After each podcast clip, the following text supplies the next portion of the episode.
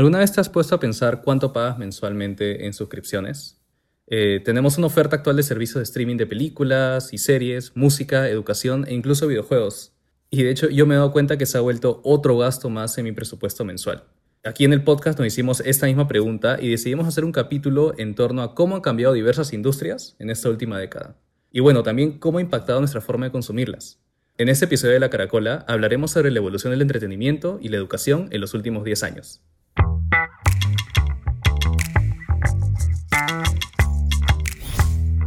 ¿Alguna vez escuchaste el mar dentro de una caracola? En esta caracola no escucharás una sola voz o una sola perspectiva de las cosas. Aquí encontrarás varias voces que te aportarán una nueva forma de ver la vida. Voltea la caracola. Habrá algo interesante que escuchar siempre. La Caracola es un nuevo podcast del Team Creana. Hola, soy Chris y soy parte del equipo de educación. Estamos con Antonella. Hola. Y con Kishi. Hola, hola. Entonces empecemos este episodio con una pregunta. ¿Recuerdan el zapping? Esto de cambiar canal tras canal para encontrar el programa que más nos gustaba. De hecho, yo me acuerdo cuando era niño, llegar desde el del colegio y no agarrar el anime o la serie que quería ver porque llegaba 10 minutos tarde o media hora tarde y tenía que esperar el día siguiente para ponerme al día o que un amigo lo haya grabado en VHS. Cualquiera pensaría que ahorita con todo lo del streaming, con Netflix, con HBO Go, ha desaparecido. Pero ¿realmente estamos seguros de esto? Entonces, lo que quiero plantear para esta primera parte del podcast es la sobreoferta de contenidos y el Zapping 2.0. ¿Qué, ¿Qué, es el Zapping 2.0? el Zapping 2.0, como coloquialmente lo opuesto, es si bien antes era cambiar con el control remoto canal tras canal, ahorita no les ha pasado que nos quedamos como zombies en el menú de Netflix buscando serie tras serie, película tras película. Nos demoramos 20 minutos en escoger algo y al final escogemos quizás alguna serie que hemos visto hace 20 años solo para sentirnos seguros. Sí, 20 minutos es muy rápido. O sea, en mi lista tengo fácil 200 títulos y todo lo que hago es ver Gilmore Girls de nuevo y de nuevo y de nuevo. A mí me gusta mucho lo de comida, entonces sí, trato de ver como que alguna serie nueva, pero no siempre acabo en Chef Table y eso es lo único que veo. buena serie, buena serie. Sí, pero es, es un poco raro, ¿no? O sea, ¿qué, qué, hay, ¿qué hay en el zapping? No entiendo, o sea, ¿qué es lo que nos gusta del zapping? Me parece un poco extraño. O sea, a mí me pasa bastante no solo con las series y las películas, también con los videojuegos yo me puedo quedar, y por ahí nació también el wishlist, ¿no? O sea, yo me puedo quedar en Steam eh, escogiendo mis juegos o lo que quisiera jugar en algún momento y todo lo pongo en el wishlist, todo lo pongo en mi cola de contenidos y nunca me los bajo, o cuando me los bajo nunca juego todo. Suelo coleccionar un montón de juegos y nunca termino ninguno. Y creo que con las series me pasa igual. Es como, veo que tenemos 500 títulos en Netflix y digo, ah, voy a experimentar esta nueva serie, pero luego me pongo a pensar en mi cabeza, ah, la, la, inversión de tiempo que tengo que tomar para esta película, para esta serie, versus toda la cantidad que podría estar aprovechando. Sí, creo que ese, es, ese es el mayor problema. O sea, yo también, digamos, no he comenzado una serie porque digo, pucha, esta serie tiene cinco, cinco temporadas y es demasiado tiempo como para verla, ¿no? Es demasiado commitment, digamos. Entonces siempre sufro con eso. También cuando, cuando veo que Netflix, que fijo es eh, la que reviso de entrada siempre, cuando veo que Netflix sube mucho nuevo contenido, eh, siento que tengo que ir a HBO y Amazon Video porque de hecho también han subido cosas nuevas y luego también tienes que acordarte cuáles series están en cuáles eh, servicios de streaming y también cuáles, no sé, funcionan solamente en tu tele, cuáles funcionan en tu celular, cuáles funcionan en tu laptop. Claro, se han vuelto como canales de televisión. O sea, hemos, es como que todo ha vuelto, todo es cíclico, ¿no? Y ese tema también, justo que tú hablabas de las cinco temporadas. ¿Ustedes hacen esto de binge watching? Ya, yo, yo particularmente no, no lo hago porque siento que necesito demasiado tiempo. Entonces, eh, yo soy más de ver, digamos, películas. Entonces, cuando veo una serie, digamos, veo un episodio y ya como que lo deje para el siguiente día. No, no hago mucho binge watching yo. Ya sabía que ibas a decir eso, porque, o sea, sí, el binge watching, o sea, digamos, para una persona que no lo mantiene como en check constantemente, sí te puede volver como una gran costra en tu cama y te olvidas de tu vida real y has vivido como 16 horas en el universo de una serie. o sea, se puede ir... Eh, se puede ir por las ramas, ¿no? Si no lo cuidas. Pero sí, eso es lo que hago todos los días. A mí lo que me pasaba es, antes, creo que prefiero ver las series de forma semanal como era antes, porque puedo interiorizar todo el contenido, puedo entender más a los personajes, se me quedan grabadas las cosas. Hay mucha gente, muchos críticos, ¿no? Que dicen, sí, a mí la temporada 3 de Breaking Bad me parece la mejor y la temporada 1 me pareció un poco lenta y en mi cabeza es, yo no recuerdo cuál temporada era cuál, porque como vi todo un porrazo, todo una sola, eh, simplemente para mí es un gran, es un grueso de serie y no puedo diferenciarlo. Pero es raro eso porque ahora, o sea, justamente a raíz de nuestras costumbres, eh, el contenido se está produciendo de esa forma. Es decir, o sea, entiendo que de repente mucha gente prefiere eh, distribuirlo de esa forma semanal, pero por ejemplo sé que con Breaking Bad ya la gente estaba haciendo mucha transición de la tele mm. a, bueno, los DVDs porque no había Netflix todavía para Latinoamérica. Y sé que las temporadas se pensaban conceptualmente para que sean, digamos, todo un pedazo de contenido que iba a ser consumido y criticado de principio a fin como un gran capítulo. Sí. Por eso es que también tienen una narrativa como que hila todos los, de, esa forma tan fuerte, especialmente con la temporada 2, hicieron eso y a partir de eso simplemente lo siguieron haciendo. Y ahora, de hecho, es así como consumimos las cosas, ¿no? O sea, a mí me cuesta, por lo que tú dices también, me cuesta hacerlo semanalmente porque siento que está hecho para consumir un capítulo después del otro. Sí, de hecho, este diseño de series, el tema de cliffhanger, ahora es más fuerte que nunca. Eh, yo ya me voy dando cuenta cuando termino la temporada que ya te está preparando para la siguiente. Imposible desengancharte y te da ganas de darle simplemente clic y seguir viendo a esperar más tiempo. Creo que tienes mucha razón en eso del diseño también. Este, este botón, digamos, que dice eh, vamos al siguiente capítulo, es como que te mata, creo. O sea, es lo más lógico, ¿no? Sí, olvídate. te genera esta adicción que me parece chévere, pero también a la, par eh, no me puedo despegar y me sale ese botoncito de vez en cuando de, oye, ¿sigues viendo Netflix o ya te quedaste dormido? Sí. Sí, odio ese botón. Es súper eh, condescendiente conmigo. O sea, porque me sale y sí estoy viendo y siento como que me está diciendo, seguramente estás dormida porque estás haciendo esto hace tres horas. Y yo es como, no estoy viendo, eh, por favor, no te metas en mi vida. y, y hablando de cómo el diseño de las series ha cambiado, acá hay dos temas que me gustaría hablar con ustedes que es el tema de los valores de producción y la creatividad de las series ha crecido, ha crecido exponencialmente. Es más, creo que hasta rivalizando un poco las películas. Y la otra es que esta este elevación en los valores de producción va un poco ligada a la visión de los nuevos realizadores, ¿no? que son millennial, los generación Z. Y creo que todo esto se hace un poco evidente en lo que estamos viendo. Mm, sí, antes se decía que el cine, o sea, que la plata del cine ahora está en las series, en la tele, pero en verdad ahora simplemente está en el streaming. El otro día estaba viendo Amazon Video, que digamos es una plataforma estable, pero es bastante pobre si la comparas con Netflix. Y tiene una serie con Julia Roberts, y ahí me di cuenta, ya, ok. que todo ha cambiado. La plata está acá, sí. Bueno, creo que tiene mucho que ver también con, con toda esta onda de que ya, digamos, los millennials y los generación Z no tienen eh, cable, ¿no? O sea, entonces no tienen, digamos, la televisión, o sea, tal cual, y ahora todo lo ven por, por streaming, ¿no? Entonces creo que eso también ha drifteado, digamos, el contenido de, de la tele, eh, o de las series en la tele a, a Netflix, ¿no? Tal cual.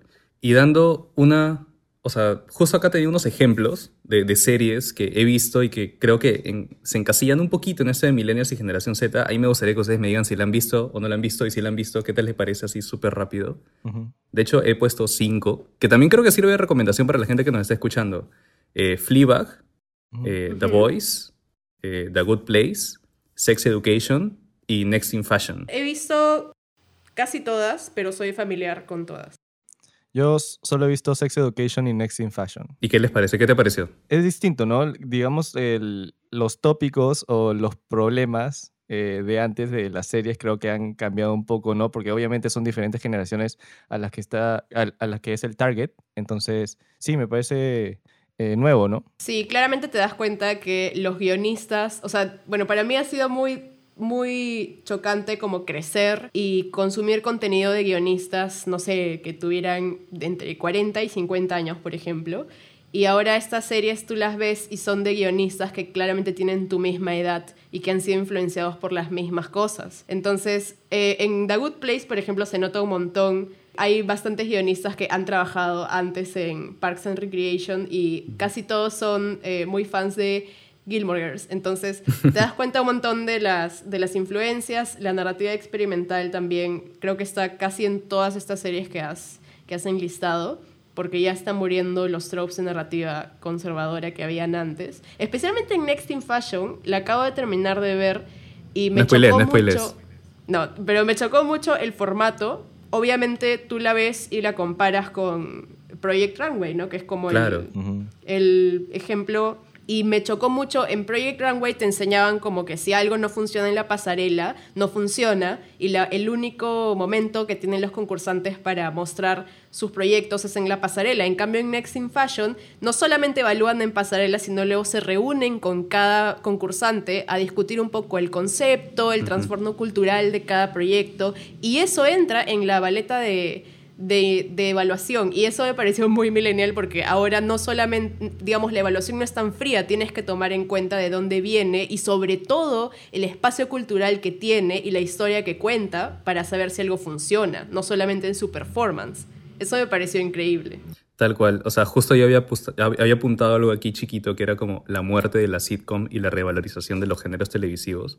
Y creo que The Good Place, para mí, es un Mm, ejemplo sí. perfecto de esto. Y, O sea, Sí. Michael Schur, por ejemplo, The Office, Parks and Recreation, esto, Brooklyn Nine-Nine también. Yo no sabía que el creador era fanático de la filosofía.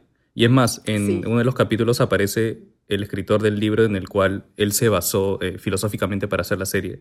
De cómo trata esos temas tan densos que uno podría decir, ala, no, no puedo ver esto, me parece muy fuerte para mí. Y los trata de una forma que te permiten entenderlos y, te- y en un- y una clave de comedia. Y te pone arquetipos de personajes y cómo van evolucionando. Y terminé de ver la serie justo hace un par de días y la carga del último capítulo, la explicación de lo que es para él The Good Place o El Paraíso, realmente, o sea, calentino. Y, y me di cuenta que es una serie no tanto del más allá, sino de cómo estamos viviendo nosotros ahorita Ahora, eh, en la Tierra, ¿no? Entonces, no es tanto la búsqueda de, del paraíso eterno y, y establece esta idea de que para que un ser humano eh, se comporte de una forma moralmente correcta y éticamente bien vivida, tiene que haber finiquitud, porque cuando tú eres un ser eterno, todos los dilemas morales o la búsqueda de la felicidad desaparece, porque en algún momento lo harás y no tienes esta, esta sen- sensación de mortalidad de que en algún día se acabará tu vida y tienes que hacer bien las cosas. Me pareció muy, muy interesante, muy denso, pero muy entretenido. Y hablando de, esto de los millennials, de nosotros como generación, de, parte de los creadores. También un fenómeno que me estoy dando cuenta, que nos hemos dado cuenta todos, realmente es el consumo masivo de anime a partir de, de nuestra generación. Sí, o sea, el anime, justo el otro día estaba investigando un poco para un artículo del blog y, o sea, resulta realmente que el anime es un bien cultural como de total validez y flexibilidad. Es decir, antes tú pensabas como que el anime era para cierto tipo de persona, los otakus, por ejemplo. Y yo crecí, y creo que tú también creciste en esa sociedad donde tú eras como un espacio separado porque consumías anime. Claro, medio que- estigmatizado. Claro, y ahora todo el mundo consume anime. Tengo como gente que antes me estigmatizaba hablándome de Full Metal Alchemist y es como, sí, o sea, siempre ha existido, está ahí. Algo que me sorprendió bastante en mi investigación fue saber que esta llegada mainstream del anime ha sido gracias a, al hip hop y al reggaetón, dos géneros por los cuales no tengo como mucha, no, no es que no tenga respeto, pero no tengo conexión. Pero sí, ellos son los que empezaron a utilizarlo eh, en el concepto de sus álbumes, en el, en el arte de sus videos. De hecho, el otro día recién vi el, el videoclip de Tusa y me sorprendió mucho porque era literal un anime. eh, y me di cuenta, claro, ahora la gente tiene esas influencias al alcance de la mano. Consumir anime no les resulta tan, tan foráneo como era antes. Y también los servicios de streaming se, se están dando cuenta. Netflix produce anime eh, desde hace ya varios años y eso ha sido un boom porque antes lo único que teníamos de anime producido de forma occidental era Avatar. Claro, y, y- y- y sería debatible, ¿no? Si es un anime o si es un cartoon, ya que fue producido por Nickelodeon, pero tiene mentes ahí de, de Japón. Eso también sucede mucho con el manga. Por ejemplo, en Latinoamérica los que hacemos manga antes debatíamos, deberíamos llamarle manga porque claramente no es un producto japonés. Bueno, o sea, más o menos el debate está en que sí, porque es el arte de hacer manga, que es totalmente distinto. O sea, no es la traducción de la palabra cómic, así como anime no es la traducción de dibujo animado, sino es su propia escuela, sus propios tropes, su propio Así formato. ¿Y qué opinamos de, digamos, estos live action que han hecho de, de Bleach, eh, de Full Metal que he visto en Netflix, que me imagino también le está dando un poco de exposición a los animes, ¿no? Que por más que sean algunos, y que yo he visto, mejor dicho todos, han sido muy malos, pero digamos le dan un poco de exposición a, a, estos animes que, digamos, eh, las personas han visto, ¿no? La gran mayoría de gente ha visto, o digamos, son famosos, ¿no? Yo tengo ahí sentimientos muy encontrados y tengo opiniones muy mm. fuertes que voy a suprimirlas un poquito. Para mí, el beneficio más grande, por ejemplo, Death Note, todos estamos de acuerdo que fue cualquier cosa. la eh, película americana. La película live action. Creo la americana, dices. La americana, la americana, perdón. Eh, creo que lo que permiten es lo que tú dices, Kishi. O sea, yo veo esa película y digo, ah, la qué pésima puede ser una película adaptada en Norteamérica. Y luego investigo un poco más y me doy cuenta que hay un anime detrás. Es más, hay una película japonesa live action que hicieron para el anime. Entonces, no, de hecho hay varias. Es todo como una serie. Entonces te abre las puertas a consumir el, el, producto original, ¿no? Creo que es, es, una, es un buen esfuerzo. Eh, hay, hay, hay éxitos también. Creo que no sé si Detective Pikachu podría considerarse una película basada en un anime, ya que Pokémon es japonés. Y creo, yo la vi y me pareció, o sea, mis expectativas súper en check. y me pareció una película aceptable, entretenida. Y creo que estamos camino hacia a la película de Sonic también, ¿no? Con todo este backlash o con todo este feedback que le dieron sobre el diseño de, de Sonic. Creo que también vamos en buen camino. Me encantó que esa es una película básicamente co-creada por su audiencia. Me encanta. El poder que tenemos ahora, sí. Sí, todo comenzó en las redes, ¿no? Es muy loco. Sí, yo me acuerdo en Twitter que se comenzaron a quejar. Me acuerdo que hasta en Amazon te vendían la máscara del diseño original de Sonic eh, como, como un meme. Y creo que estamos en esa cultura del meme, ¿no? Y, y, al ser esto una cultura pop con ídolos tan ubicuos, somos co-creadores, como dice Anto. Y esto es un efecto súper interesante que, con un gran poder lleva una, una, gran responsabilidad también. Y otra cosa en la que hemos tenido como bastante voz para cambiar es en el consumo de, el audio que escuchamos. O sea, Spotify también ha crecido gracias a que, a que le hemos pedido, digamos, eh, contenido para nosotros según cómo cambian nuestras costumbres. Creo que ahora, ah, bueno, hay un estudio y Spotify invierte más en podcast que en, en música en sí, ¿no? Que es algo eh, digamos, está cambiando eh, su target eh, audience, ¿no? Que es... Sí, yo pienso que el boom de los podcasts, o sea, digamos, el, no el boom de porque son populares, sino porque se consumen más, es uno, porque duran pues mucho más que una canción, y dos, es un tema un poco, yo pienso, mi opinión, por el tema este del zapping, a mí me cuesta mucho tener que organizar lo que yo voy a ver porque no sé qué quiero. Necesito que alguien más me diga qué quiero. Porque estoy descansando, ¿no? No quiero, no quiero trabajar para saber qué quiero. Mm. Eh, entonces, con el podcast tú lo puedes dejar correr y hacer lo que tú quieras. Y simplemente vas a escuchar una conversación o una investigación o algo que ya está preparado para acompañarte y darte un poco lo que tú necesitas. En cambio, con la música, tú tienes que estar armando playlists o si estás escuchando un álbum, eh, tienes que ir viendo qué canciones te gustan, qué canciones no. Obviamente, no, si tú tienes el control, no vas a esperar toda una canción que no te gusta a la siguiente, vas a sentir la necesidad de ir a cambiar. En cambio, el podcast no está hecho para que lo pares y lo adelantes. Sí, mira, a mí algo súper interesante es, yo escucho solo podcast, me he puesto como que esta regla no escrita, de que solo escucho podcast en mi commute, o sea, cuando estoy en mi bicicleta, yendo al trabajo, volviendo, bueno, y llego a mi casa y simplemente detengo el podcast y lo continúo al día siguiente cuando vuelvo a montar mi bicicleta. Lo veo simplemente para que me acompañe, escuchar estas voces, estas discusiones, esto. No, sé por qué no, no la hago o no me es posible escucharlo cuando estoy en mi casa. Tiene que ver un poco con la energía que tienes cuando lo pones, porque lo asocias más con una energía más pasiva, como que lo estás escuchando mientras hace, tu cerebro está como en otro en otra acción, mientras que de repente la música a mí sí necesito que haga el match totalmente con mi ritmo de trabajo, con mi humor de ese día, con lo que me da gusto escuchar en esa época. O sea, es algo que considero una acción más activa, escuchar música.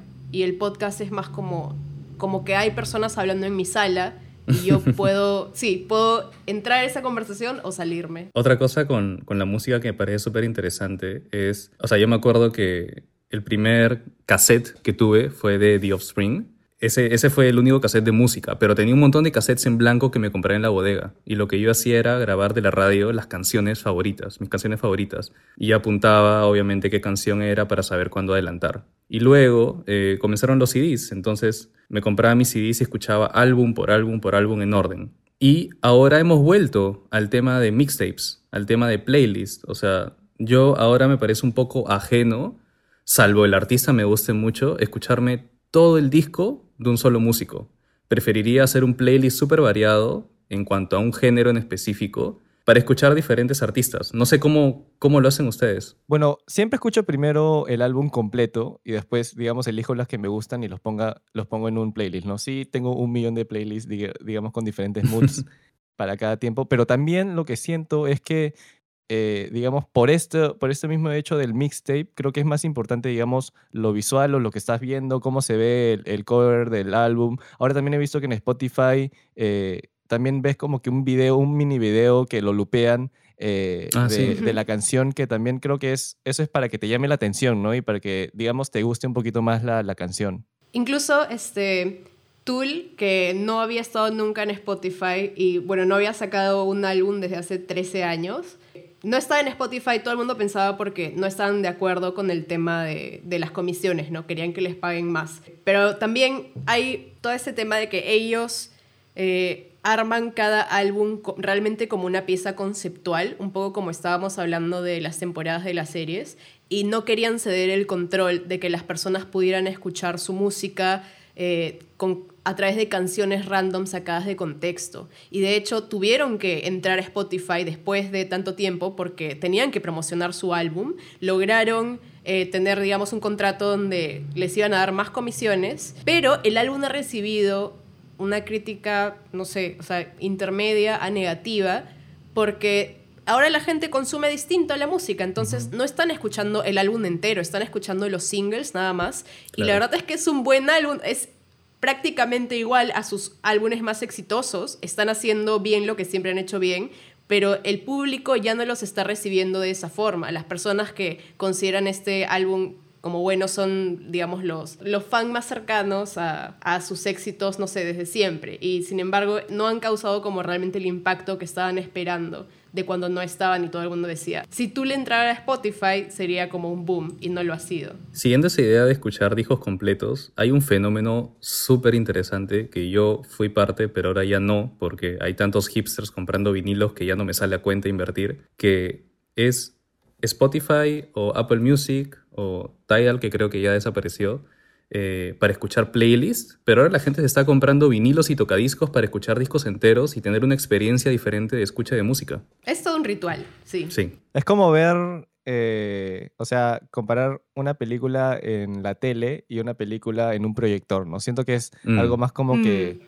sí, un ritual, ¿no? O sea, digamos, te acomodas, eh, pones tu vinilo y solo escuchas, ¿no? O admiras, digamos lo analizas, siento, ¿no? Entonces creo que es algo más profundo, digamos. Eso es súper interesante porque ahora que todos estamos con esto del multitasking o hacer varias cosas a la vez y ser productivos hasta nuestros tiempos libres, quizás para otro podcast podríamos conversarlo, pero solo quiero dejar un poco abierta la idea de que ustedes escuchan música simple y le prestan atención 100% a la canción que están escuchando en su día a día o la música se ha vuelto más un acompañamiento. Porque mi papá, por ejemplo, se sienta, pone su vinilo, se pone sus audífonos se sirve una copa de vino, de lo que le provoque ese día, y se puede quedar ahí dos horas prestando atención a la música. Sí, eh, a mí cuando empiezo, o sea, eh, yo suelo escuchar la música de esa forma y cuando la empiezo a escuchar de fondo es cuando me empieza a molestar y la tengo que quitar porque es demasiado, es como mucha bulla y me distrae demasiado y por eso es que termino escuchando podcast todo el día y música solamente en momentos especiales, realmente donde mi, es como mi mente me pide ese tipo de contenido porque necesita estar expuesto a eso, como ver una serie, una película. Y ahora que estamos hablando de evolución, hablemos un poco también de educación, el tema de la educación tradicional, cómo está migrando al online y cómo también tenemos esto de blended, que es la combinación de, bueno, ambas, tanto tradicional como en línea. Bueno, es algo que hablamos bastante pues en, educación, eh, de cuál es el sitio de Creana en la casa de las personas. Y mucha gente, cuando no estaban preparados tanto para que, para que se diera el boom de la educación online, mucha gente pensaba que iba a reemplazar la educación tradicional, presencial, y no, por lo menos ahorita no es el caso, ¿no? La idea es que se complementen y ofrezcan cosas que la otra no puede ofrecer tanto o simplemente que se separen también y aprovechen cada uno sus fortalezas, ¿no? Una cosa que a mí me fascina de la educación online y que es mucho más difícil encontrarla en la educación tradicional es ver la experiencia de profesionales. En tu salón de clases, tu profesor necesita hacer toda una gestión para atraer a un profesional a que exponga su trabajo, mientras que hacer cursos online con profesionales que cuenten su experiencia y que te puedan realmente compartir lo que hacen y lo que tú vas a terminar haciendo cuando llegues a, a esa etapa, es muy fácil en un curso online. De hecho, es todo lo que hacemos en Creana. Sí, y siento que la evolución lógica de esto también es, si bien en Creana hacemos clases grabadas que las puedes ver en cualquier momento, también es el tema de en vivo, ¿no? Mm. Así como en tradicional tú vas a cierta hora a tu universidad, a tu instituto, a tu colegio, etcétera, en online también podemos hacer eso con la facilidad que nos da nuestras computadoras, nuestros celulares, etcétera. Y también es el tema interesante ahorita que ya veo que se está haciendo, que es blended, que es, ¿para qué vas a ir a una aula física a escuchar teoría si puedes verla online y vas al aula física a ponerlo en práctica? Entonces, ese es un approach que creo va un poco en el medio y me parece muy inteligente, porque estamos aprovechando el hecho de tener este rapport, esta comunicación con todos los otros estudiantes en un lugar físico, en un aula, pero cuando tienes que escuchar teoría o conocimiento que quieres que se te quede grabado en la cabeza, lo puedes ver en línea y lo puedes repetir una y otra y otra vez. Sí, así es. Ayuda bastante, digamos, a eliminar estos tiempos muertos que habían en el aula Mm. a veces, ¿no? Y también creo que tiene mucha relación con que ahora nuestro attention spam es como que mucho más reducido que antes. Entonces, digamos, Sí. una, un- una clase de tres horas posiblemente no lo vayamos a ver, pero digamos una cápsula de cinco minutos sí, ¿no? Entonces creo que es eso, lo bueno, digamos, que, lo, que tienen los cursos online es que los puedes hacer a tu ritmo, ¿no? Sí, así es. Y aprovechar tu energía y, y tus picos, ¿no? Una cosa que tú hablas, Cristian, en tu curso de organización es ser consciente de tu, de tu ritmo de trabajo, ser consciente de a qué hora tienes más energía, a qué hora puedes tener menos energía y ser realmente eh, selectivo con, con el multitasking, tratar de no hacerlo. Cuando estás en tu casa y de repente no quieres desaprovechar un tiempo, eh, más que ver una serie o escuchar algo, de repente lo que te, te conviene es aprovechar y, y educarte un poco, ¿no? O sea, siempre es bueno, si mantienes un hábito de ver educación online todos los días 10 minutos, al final, al año, terminas siendo una persona mucho más culta y mucho más, has avanzado mucho más que si no lo hubieras hecho. Y otra cosa, Ese es un beneficio increíble. sí, y, y- y sumando eso también es cómo el modelo ha cambiado de la educación en sí. Antes tenías la educación súper tradicional que era colegio, universidad, licenciatura, maestría, etc. Y era por etapas, ¿no? Y como que terminabas tu doctorado y ya, listo, soy el profesional del mañana. Y ahora es más formación continua, o sea, uno nunca deja de aprender y ya no te están dando las cosas como masticaditas para que tú mismo esto digas, ah, yo esto llevo esto, ya me lo hicieron, ya me lo organizaron, sino es más, hay toda esta oferta en plataformas como Creana, que es la nuestra, y tú puedes escoger por dónde quieres crecer, por dónde quieres especializarte. Ese tema de la vocación que antes quizás no se trataba mucho, ahora es más fuerte que nunca. Y creo que ahora también Sí. todos estamos viendo más cosas, ¿no? O digamos, tenemos más intereses de distintos rubros. Entonces, digamos, la educación online facilita esto, ¿no? Antes tenías que estar supeditado a los cuatro años de, de la universidad ya con un syllabus planeado, pero aquí como los cursos son más cortos, es mucho más sencillo pasar de una cosa a otra que son completamente distintas, ¿no? Sí, es verdad. Incluso podemos, ya no estamos limitados por, por la oferta geográfica, ¿no? Por ejemplo, cuando yo estudiaba, eh, no, no existía ilustración como carrera. Entonces, si querías llevarlo en el Perú, bueno, no, no lo podías hacer, tenías que, que estudiar algo cercano, ¿no? Y era todo un tema. Entonces ahora podrías estudiar ilustración desde básicamente cualquier plataforma. Incluso ni siquiera tienes por qué pagar por ello, porque hay una gran porción de eso que puedes llevar gratuitamente en YouTube. La cantidad de cosas que hay en YouTube y la calidad de lo que hay en YouTube siempre me sorprende. He aprendido cosas de canales gratuitos que no ningún profesor presencialmente me ha podido enseñar. Y eso va ligado también, justo acá tenía apuntado algo de los profes de inicio de los 2000, que es relativamente nuevo, versus los profes de esta nueva década. ¿Cómo ha cambiado eh, el perfil de un profesor? ¿no? Antes era más que nada un facilitador, alguien que te leía el Baldor o te leía cualquier libro. El Baldor. El Baldor de matemáticas, ¿se acuerdan?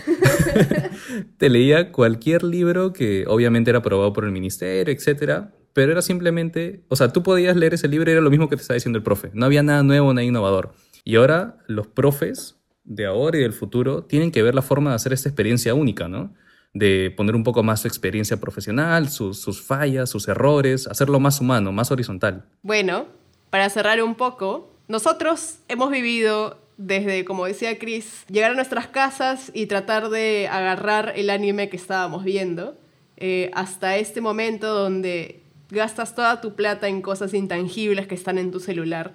Parecieran varias vidas, pero solamente es una generación. Hemos vivido la evolución de todas estas cosas y van a seguir evolucionando, de hecho, más allá de nosotros, y tratar de también colaborar dentro de todo, porque parte de la evolución es, eh, como decíamos, volver esas tendencias propiedad de todos y todos contribuir a hacer algo nuevo y algo nuevo sobre eso y algo nuevo sobre eso. Sí, para mí es tal como dice Anto, es o te adaptas al cambio y te unes a esa transformación o te quedas atrás. Adaptar o morir, es eso. Exactamente. bueno, muchas gracias por habernos acompañado en esta edición de La Caracola. Los esperamos en nuestro próximo capítulo con un tema súper interesante, la astrología. Chao. Nos vemos. Chao.